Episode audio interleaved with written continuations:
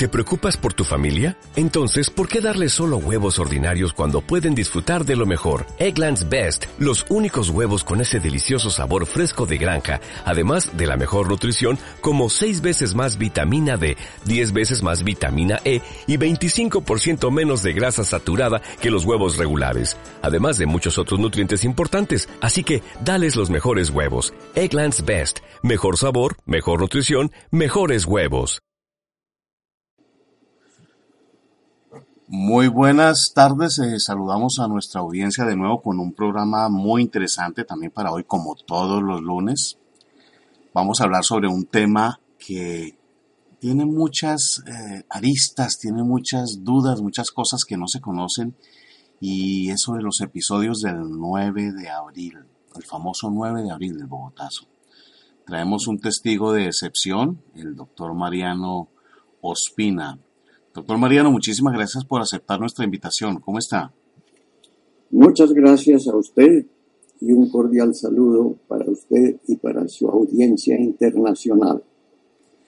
Muchas gracias, muchas gracias, don Mariano. Em, estábamos recordando en estos días, la semana pasada, con, con alguna gente, algunos amigos de Periodismo Sin Fronteras, sobre todas estas cosas extrañas que nunca se salieron a la luz en el episodio del famoso 9 de abril. Don Mariano, ¿usted qué hacía en, ese día? ¿Qué estaba haciendo ese día? Me, me, quiere repetir porque no le capté bien. El 9 de abril, el día del Bogotazo. Bien. ¿Qué estaba haciendo usted? Bueno, muy bien. Entonces me voy a referir al 9 de abril de 1948, pero si el tiempo lo permite, lo proyectamos al año 2016. Lo permitirá. Adelante. Empiezo. El 9 de abril de 1948 estaba en Bogotá el señor Fidel Castro con fusil en manos tomando parte o dirigiendo el asalto contra el Palacio Presidencial de Colombia. Y estaba acompañado por los activistas comunistas venezolanos que entraron al país por invitación para participar en la conferencia que creó la Unión Estados Americanos, la OEA. Se invitó a participar al señor Rómulo Betancourt, el cual entró, desde luego, con pasaporte diplomático, acompañado por una serie de vehículos que obviamente no podían ser registrados por la aduana colombiana y que resultaron estar llenos de armas y municiones para lo que se venía enseguida. Y estaban también, desde luego, los agentes del comité ruso soviético que estaban también dispuestos a organizar el golpe, no solo o no simplemente contra el gobierno de Ospina Pérez, sino contra la reunión que crearía la OEA y que estaba presidida precisamente por el general Marshall en representación de los Estados Unidos de Norteamérica. O sea, los mismos, con las mismas que tenemos hoy en Colombia. Así es.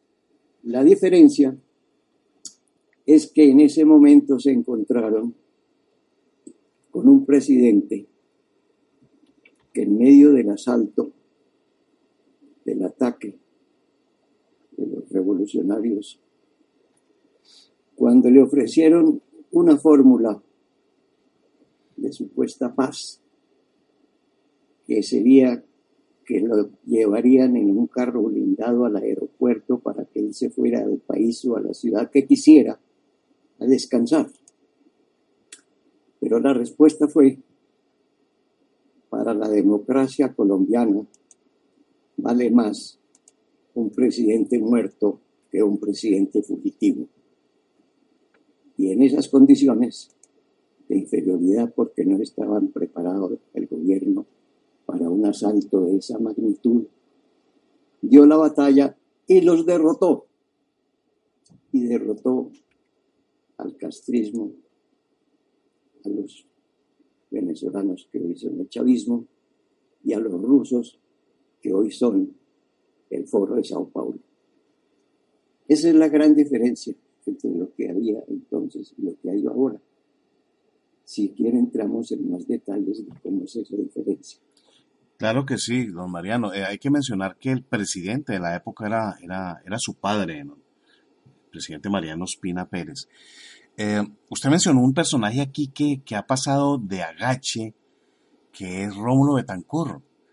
Poca gente sabe que Rómulo Betancourt le había ofrecido armas y dinero a Jorge Lícer Gaitán para realizar una revolución en Colombia y mucha menos gente sabe que estuvo eh, vinculado al Bogotazo. ¿Cómo, cómo, ¿Cómo fue esto, don Mariano? Bueno, entonces el plan, repito, era no solamente derrocar a Ospina Pérez, sino evitar que se creara la OEA por medio de ese asalto en que incendiaron prácticamente a la ciudad de Bogotá estos guerrilleros, estos revolucionarios comunistas. Y la idea de que Gaitán participara, ofreciéndole el apoyo, las armas y posiblemente su llegada al poder de Colombia. El doctor Gaitán que por todo lo que se quiera decir era un demócrata, con sus ideas de estilo socialista que aprendió en Italia, pero él se negó a formar parte de ese asalto contra las instituciones colombianas. Y por haberse negado, entonces se convirtió en objetivo militar de estos revolucionarios. De manera que decidieron que entonces, como no colaboraban, al ser asesinado, crearía esa respuesta del pueblo bogotano en rechazo a semejante crimen contra el elector Gaitán. Y así funcionó ese mecanismo de revuelta y asalto al gobierno del Palacio Presidencial. Don Mariano, había, había un, una, mm, un complot con el Partido Liberal o con otros movimientos, obviamente el Partido Comunista, en, en este asesinato de Gaitán y en este intento de golpe contra Mariano Espina Pérez? No. El Partido Liberal con el cual los conservadores tuvimos largos años de diferencias inclusive diferencias militares, llamémoslas así. Pero esa lucha bipartidista de muchos años en Colombia se realizaba con verdaderos ejércitos, el ejército liberal y el ejército conservador, que se enfrentaban en los campos de batalla con banderas y con ideas no como estos guerrilleros asesinos que es en trampa y en emboscadas, era de frente. Y luchaban por unos ideales, la República Liberal o la República Conservadora. De manera que ellos no formaban parte de este complot.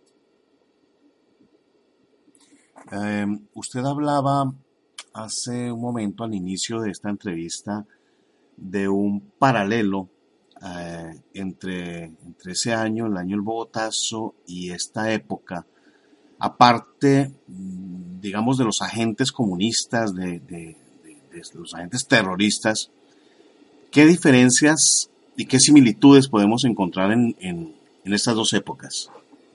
La comparación más importante y definitiva y que le va a tocar a usted en su magnífica propuesta de emisora internacional.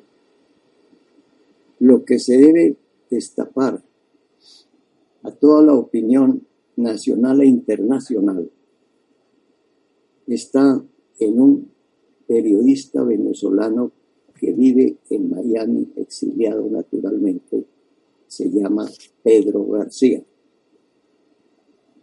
Cuando se abra en Internet el reportaje que hizo Pedro García hace algunos años, con motivo de la expulsión que hizo el presidente Santos de unos estudiantes venezolanos que habían pedido asilo en Colombia y se los entregó a Maduro para ir a la cárcel y creo que ya uno de ellos fue asesinado. Ahí se explica, ojalá lo conozca toda la opinión nacional e internacional, por un medio como el suyo, porque obviamente los medios colombianos no lo van a explicar porque están comprados por la mermelada del gobierno de Santos. Ese reportaje explica con detalles, con cifras, con lugares, con horas y con fotografías el señor Santos es un agente del castrismo. Explica los días y las horas en que este señor estuvo en Cuba. Está la fotografía con el señor Castro, Fidel Castro. Y recibió el sobrenombre de Santiago, así como otros guerrilleros aquí se llaman Timochenko o Catatún.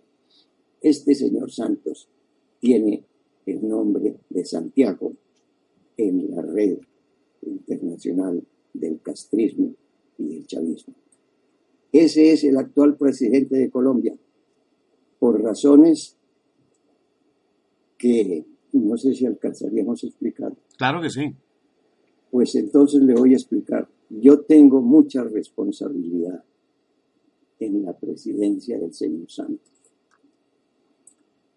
Porque si hay memoria y si no buscamos los recortes de prensa de los años 80, la encuesta para ese debate presidencial entre Santos y Mocus, la encuesta decía que ganaba Mocus y daba cifras. Mocus 43%, Santos 37%, Noemí un candidata conservadora, 16%, Vargas Lleras, 5%, y de ahí unos tres o cuatro más. Ante esa posible ganancia del señor Mocus que estaba representando al chavismo y financiado por el chavismo, resolví con otros de los que aquí se denominan y son hijos de presidentes, Enrique Gómez Hurtado Ignacio Valencia Gómez. Resolvimos ir a ofrecerle apoyo al señor Santos, quien decía que iba a continuar las políticas democráticas del presidente Álvaro Uribe. Y repito, ante el temor de que triunfara el chavismo con Mocus, fuimos a ofrecerle apoyo con los amigos que tenemos todavía algunos amigos en el Partido Conservador y ese evento salió publicado en las primeras páginas de todos los periódicos del país, inclusive en colores, en que estamos los tres levantando el brazo a Santos. Con algunos pequeños comentarios, eh, como alguno que decía, tres muebles viejos del Partido Conservador le ofrecen apoyo a Santos. Pero llegó entonces la elección y el resultado fue Santos 47 Mocus 37, Noemi 6. usted es bueno en matemáticas, claro. Entiende de dónde sacó Santos los votos para ganarle a Mocus. Pero ya me lo habían advertido algunos. Ese señor es un tramposo y les va a hacer la trampa.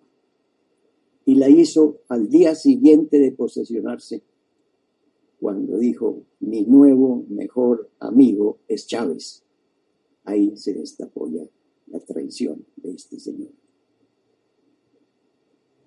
Cierto, cierto. Eh, nosotros en, Periodismo Sin Fronteras publicamos eh, el asunto de, de, alias Santiago. Eso, eso, eso valió mi exilio junto con el tema de Palacio de Justicia y otras cositas, pero es, muy, muy cierto lo que usted está diciendo, don Mariano. Ahora, la responsabilidad de, del Partido Conservador, pues bueno, eh, es evidente que muchos fueron engañados por el, por el señor Santos, pero si algunos se hubieran tomado el trabajo de leer las columnas de Juan Manuel Santos en el tiempo, se habrían dado cuenta de, de qué estaba hecho y qué tenía en su cabeza este señor, que siempre persiguió lo mismo, fue un, fue comunista, fue un comunista. La gente cree que el comunista es aquel de barba y mochila de antropología de la nacional y resulta que no. Eh, volvamos un poquitico atrás, don Mariano, al 9 de abril. ¿Cómo hubo, hubo, hubo, hubo investigaciones de inteligencia de Scotland Yard? ¿Por qué no se tuvieron en cuenta estas investigaciones en esa época? Porque infortunadamente esas investigaciones de Scotland Yard cayeron en manos de unos funcionarios enemigos del gobierno de Ospina, interesados en la tesis de que Ospina era el que había enviado o, llevado al asesinato de Gaitán, e hicieron desaparecer ese documento. Nunca se pudo encontrar porque lo desaparecieron. Habría que volver a Scotland Yard a ver si se consigue una copia, pero en Colombia nunca se publicó ese documento. Hay partes de ese documento que publicó mm, el Chato Nieto en un libro que tampoco es fácil de encontrar. Eh, sí se conocen algunos apartes y se conocen algunos, um, algunas conclusiones de ese estudio que precisamente nos muestra que, el golpe fue orquestado por el Partido Comunista y que Fidel Castro estuvo acá y que en el mismo momento en que fue asesinado eh, Gaitán, eh, había gente ya lista con fusiles alrededor de la, de la plaza de Bolívar y, comenzaron a repartir armas a todo el mundo. O sea, esto estaba preparado y eso lo dice el informe. ¿Es posible, es posible que, que, que la familia del Chato Nieto pueda tener algún documento, alguna copia de ese documento? Sí, le voy a dar un dato. Como es como usted acaba de reconocer que el documento de Scotland no se conoció en su integridad, sino algunos apartes. Pero hay una persona que tiene datos más directos sobre la participación del castrismo en este ataque a la democracia colombiana. Es el doctor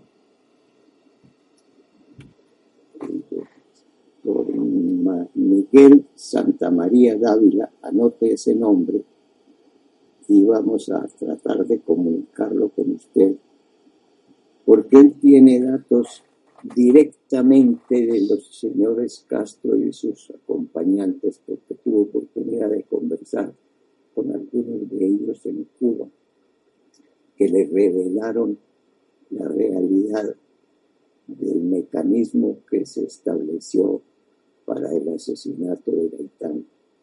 Le sugiero ese contacto porque ahí va a tener datos totalmente desconocidos y sorprendentes.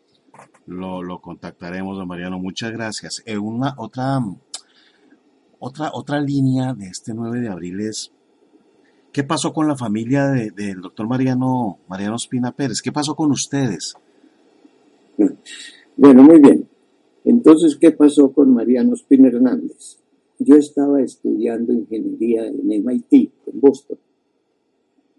Y desde luego, por la prensa y por la radio, se comunicó en ese momento a todo el mundo que había un golpe en Colombia y según las emisoras que fueron tomadas inmediatamente por estos agentes del comunismo, esas emisoras se encargaron de decirle al país y a la opinión nacional e internacional que el golpe había triunfado y que el presidente Ospina Pérez colgaba de un farol en la plaza de Bolívar. Oh.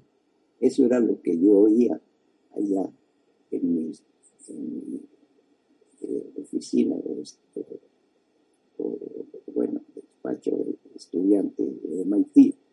Eso era lo que yo escuchaba mi padre había sido asesinado y colgaba en el farol de Bogotá. Pero tenía en esos momentos un aparato de radio que se conocía en esa época como Harry Crafters.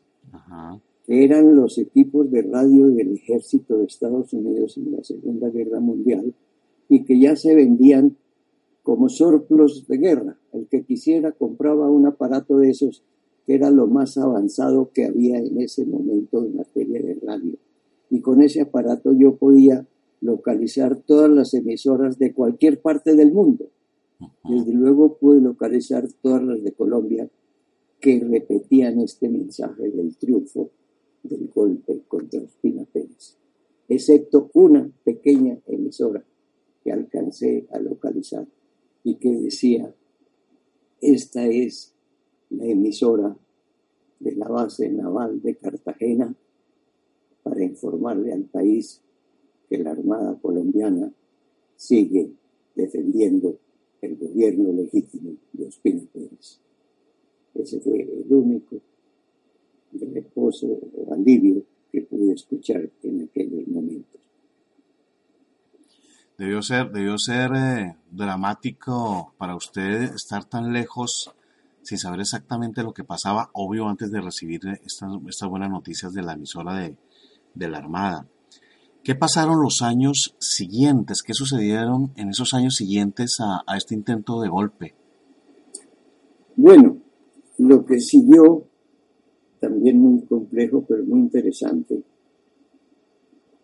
fue la elección del presidente Laureano Gómez como sucesor de Mariano Espina Pérez.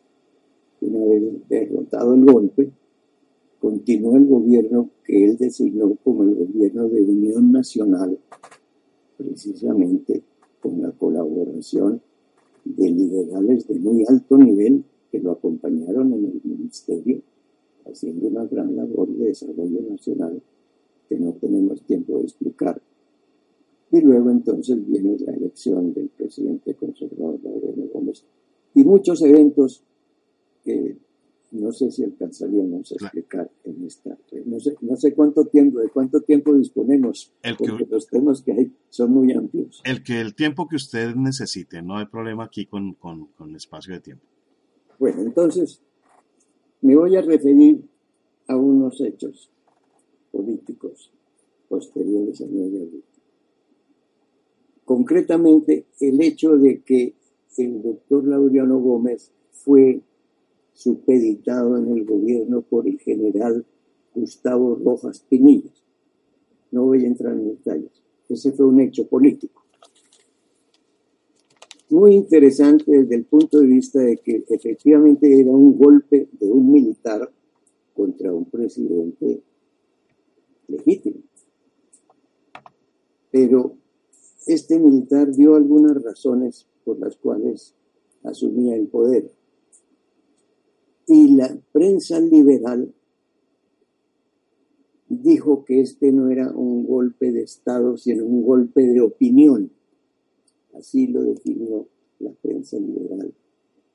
Y luego entonces el general Rojas Pinilla fue consolidado como presidente por la Asamblea Nacional Constituyente que estaba reunida en esos momentos. Bueno, no entro en más detalles. Pero llega el momento en que el general Rojas Pinilla aspira a ser reelegido. Y pues como dicen, el, el poder es muy atractivo y entonces ya quiso quedarse en la presidencia no por el periodo por el cual lo designó la Asamblea Nacional Constituyente, sino por un nuevo periodo. Pero ya la población colombiana se estaba aburriendo de ciertos actos de corrupción, especialmente por algunos parientes que hacían de esas cosas que se llama corrupción, negociados con los recursos del Estado con las aduanas, etc. Entonces, esa sensación de fatiga frente a lo que estaba haciendo el general Rojas Pinilla resultó o se convirtió en un paro nacional al acercarse el momento de las elecciones para el nuevo periodo. Se movilizó la opinión en contra de lo que estaba haciendo este señor con sus parientes y amigos. Paro nacional. El primer día, pues hubo el cierre de almacenes y algunas empresas. Y él consultaba a sus asesores en qué va el paro. Pues no, general, así han parado algunos, pero eso no tiene mucha importancia. Al segundo día ya se sumaron más entidades, los bancos, los transportadores, las eh, universidades, entonces los asesores esto se está complicando general, se nos está complicando el paro. Al tercer día, cuando ya se sumó prácticamente toda la opinión nacional, se cerraron escuelas, universidades, hospitales, bancos, almacenes, iglesias. Entonces los asesores le dijeron, general, esto ya está complicado y grave, ya es hora de que saque la tropa. Entonces el general Rojas Pinilla dijo, yo no voy a sacar a los soldados a dispararle al pueblo colombiano, me voy. Y nombra los que llamaron los quíntuples, cinco oficiales de alto nivel, y les dejó encargado el gobierno y se retiró de Colombia. Esa fue la solución que dio el general Rojas Pinilla cuando fue acusado ya de querer convertirse en un dictador de Colombia. Eh, hay, una, hay una pregunta que siempre ha, rondado, es por qué tantos agentes de izquierda, tantos agentes comunistas tuvieron relación con el general Rojas Pinilla. ¿Él era de ideas eh, socialistas? No, él era, primero que todo, un militar. Un militar que seguía las normas del Código Militar, una de las cuales le sirvió precisamente para asumir el poder. Yo no quería entrar en esos detalles, pero usted me está metiendo el dedo en la boca. Entonces resulta que en el proceso de elección para suceder a Laureano Gómez, apareció por parte de muchos copartidarios la tesis de que fuera de nuevo presidente Mariano Espina Pérez. Eso no le gustó al doctor Laureano Gómez, aunque habían sido siempre amigos y compañeros de política. Probablemente porque él prefería que le tocara el turno a su hijo Álvaro, muy meritorio. Pero la opinión del partido se fue orientando hacia la reelección de Espina Pérez. Y entre esos elementos de opinión, los militares, aunque no tienen por qué actuar en política, pero sí tienen por qué enterarse de la política. Y en alguna reunión de oficiales de alto nivel se comentó el tema y se manifestó favorabilidad a la elección de Ospina Pérez. Esto llegó al conocimiento del presidente Gómez y el que no le gustó para nada.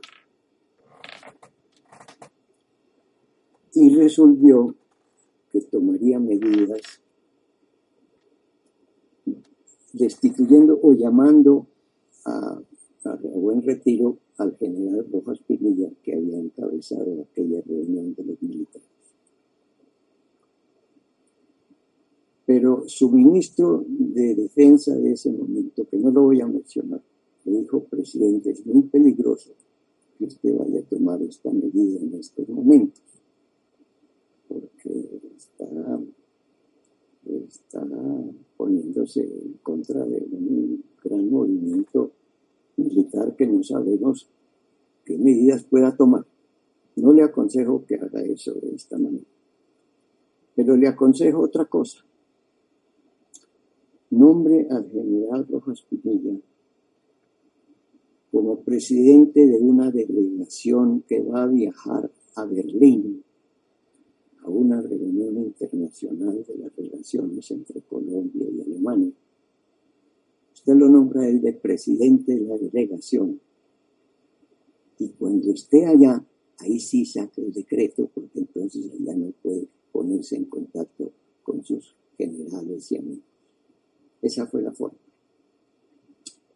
Pero resulta que esa fórmula se filtró, se filtró, le llegó al propio general Rojas, quien ya estaba en el avión donde pues, salía la comisión para Berlín.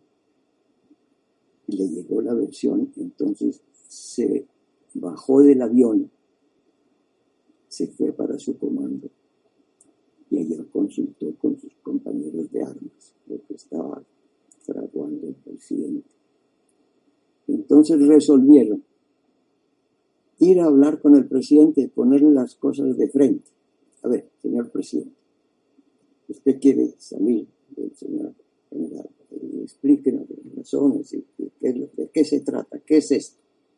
Efectivamente se fueron a Palacio y pidieron cita con el señor presidente. Pero los oficiales de Palacio que el señor presidente no está en Palacio. ¿Dónde está? Porque queremos hablar con él. No sabemos dónde está porque no nos dejó instrucciones de para dónde salía. Pero entonces debe tener un teléfono. No, no nos dio teléfono ni medio de saber dónde se iba a descansar, lo que fuera. Entonces estos militares se sentaron y esperaron la sala. Una hora, dos horas, tres horas. Y uno de ellos, cuyo nombre tampoco voy a mencionar aquí, le dijo al señor general Rojas Pinilla, apliquemos el código militar en el artículo número tal, cuando describe el hecho del abandono del puesto. Eso está en el Código Militar. Si un oficial abandona el puesto, pues tiene sanción. Entonces el señor general Rojas Pinilla le pareció bien él estaba en el comando general de las Fuerzas Armadas y no aparecía el comandante. Entonces decidió aplicar el artículo tal de abandono del puesto. Y ese fue el pretexto para asumir el poder. Bueno, interesantísimo ese episodio que no se conocía, pero no nos explica por qué la, eh, la ANAPO específicamente estuvo eh, atestada de, de, comunistas, de, terroristas que ayudaron a formar ese movimiento. ¿Qué, explicación hay? ¿Qué, ¿Qué, conoce usted de esto, don Mariano? Bueno, ese tema ya no, no cae dentro de mis conocimientos claros y precisos. Pero en general no era comunista.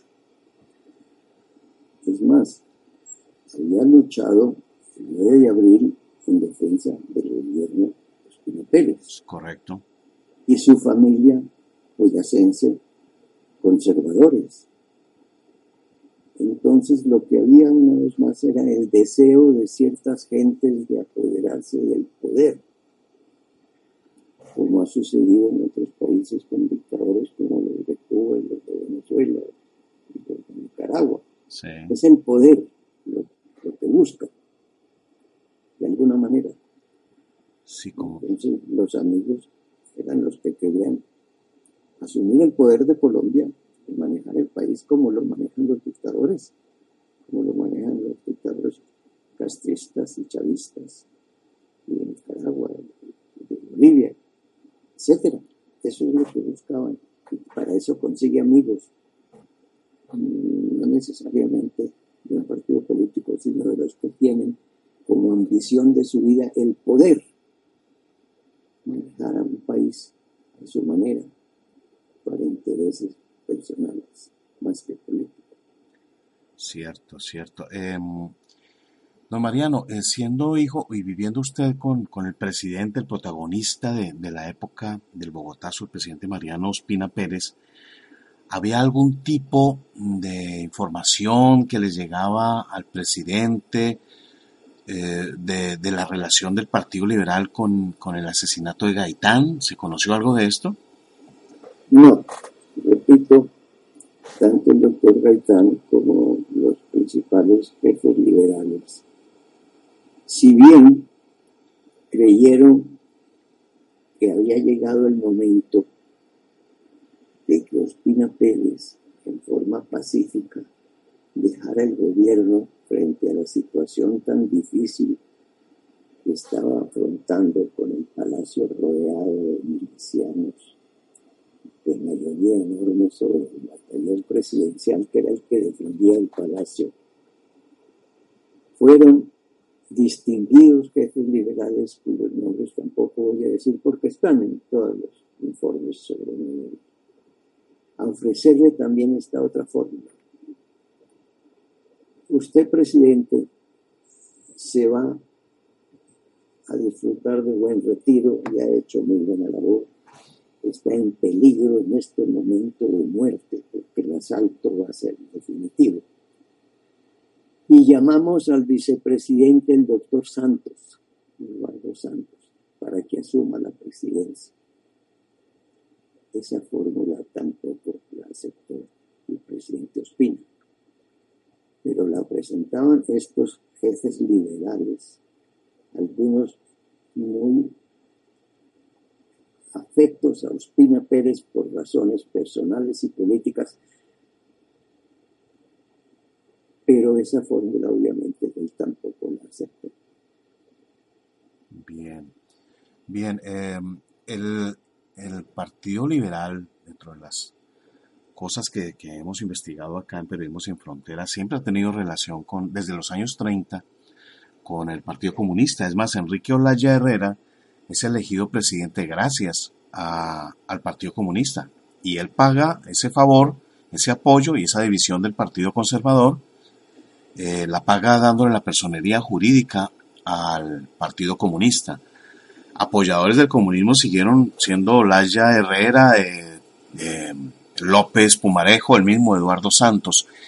De la familia del presidente Eduardo Santos, de su hermano eh, Calibán, ¿Qué se sabía en esa época, en esos años 40, en los 50? Bueno, usted menciona la elección del presidente Olaya Herrera. Esa no la obtuvo esa elección por el Partido Comunista, sino por la división del Partido Conservador. Correcto. Entonces el Partido Comunista no tenía pues mucho que ver en esa elección.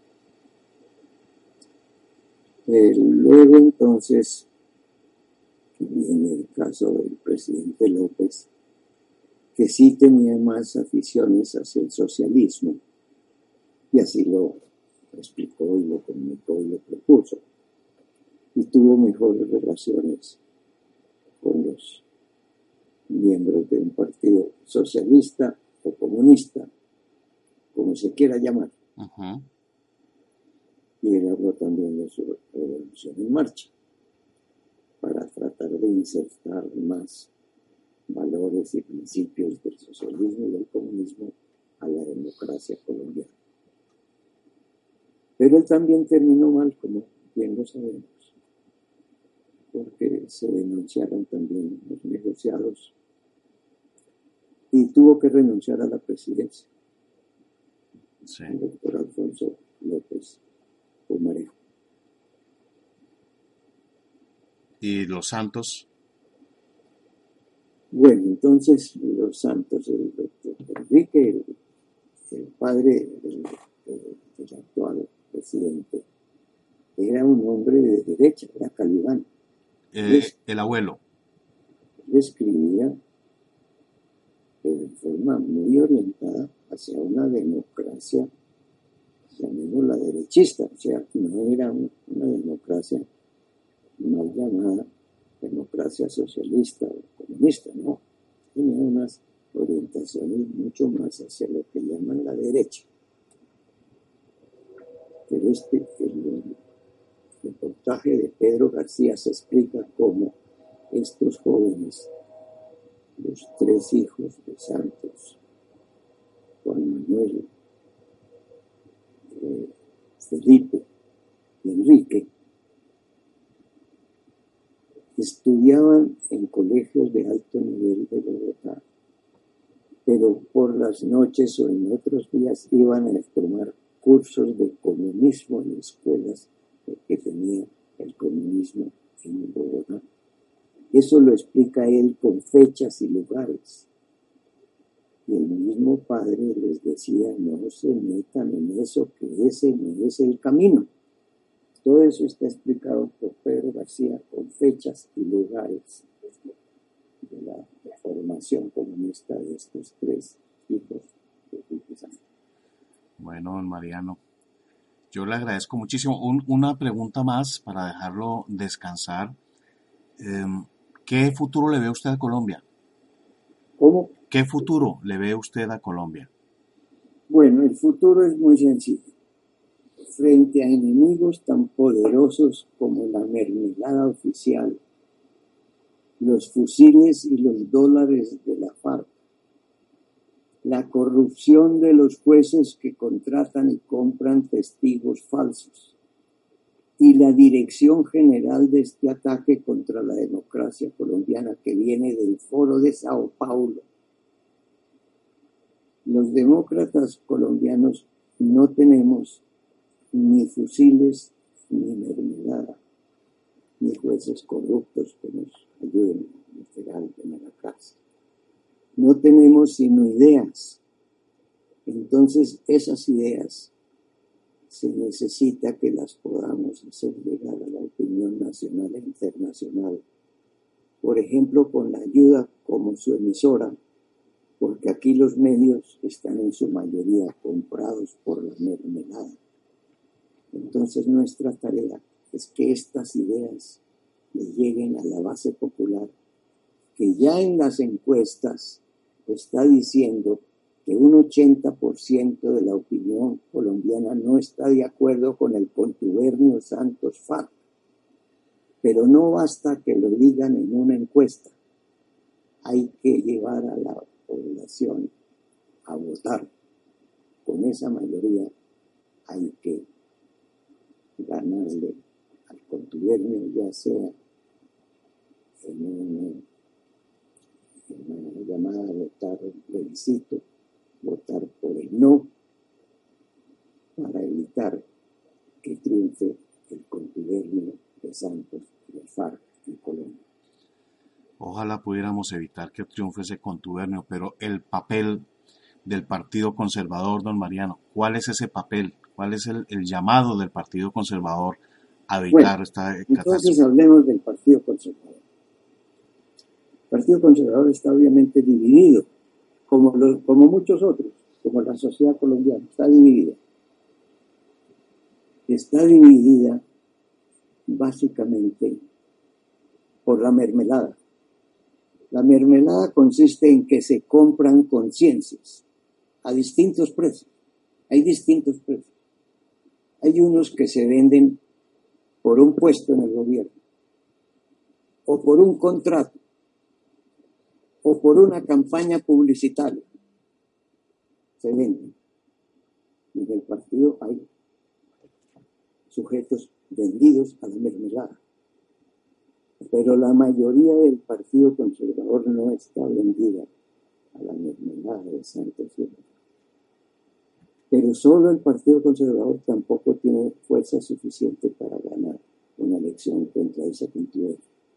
Pero unidos con los otros movimientos que en Colombia son movimientos en favor de la democracia colombiana, como el movimiento del señor Uribe y algunos, algunos otros movimientos, inclusive miembros importantes del Partido Liberal si son capaces de formar una alianza democrática que represente a ese 80% de los colombianos que no quieren el triunfo del contubernio Santo. Esa es la unión, la nueva unión nacional que tratamos de construir. Bueno, Dios, Dios lo escuche, don Mariano, Dios lo escuche porque no hay ninguna otra salida sino una unión de, de los valores, de la decencia, de los valores democráticos, de los valores republicanos contra lo que pretenden Santos y sus mejores amigos, los grupos terroristas. Don Mariano, quiero agradecerle esta entrevista, este tiempo suyo. Sé que anda muy ocupados, y, bueno, ojalá podamos contar con usted en una próxima ocasión para hablar de otros temas sobre los cuales su experiencia y conocimiento nos va a dar muchísimas luces, don Mariano. Aquí quedo en sus enteras órdenes, pero también confío en esa valiosa ayuda que usted nos puede prestar, dando a conocer estas realidades en la opinión nacional e internacional, que no conoce muchos de estos datos que le he dado hoy. Muchísimas gracias, don Mariano. Así será. Aquí estamos al pie del cañón y, seguiremos adelante con esta pelea hasta que, hasta que, hasta que ya, ya no haya nada más que hacer. Don Mariano, muchísimas gracias por su tiempo. Y a nuestra audiencia le agradecemos también su tiempo y los esperamos en una próxima ocasión con otro interesantísimo tema. Muchas gracias. ¿No te encantaría tener 100 dólares extra en tu bolsillo? Haz que un experto bilingüe de TurboTax declare tus impuestos para el 31 de marzo y obtén 100 dólares de vuelta al instante. Porque no importa cuáles hayan sido tus logros del año pasado, TurboTax hace que cuenten. Obtén 100 dólares de vuelta y tus impuestos con 100% de precisión. Solo con Intuit TurboTax. Debes declarar para el 31 de marzo. Crédito solo aplicable al costo de la presentación federal con TurboTax Full Service. Oferta sujeta a cambios o cancelación en cualquier momento.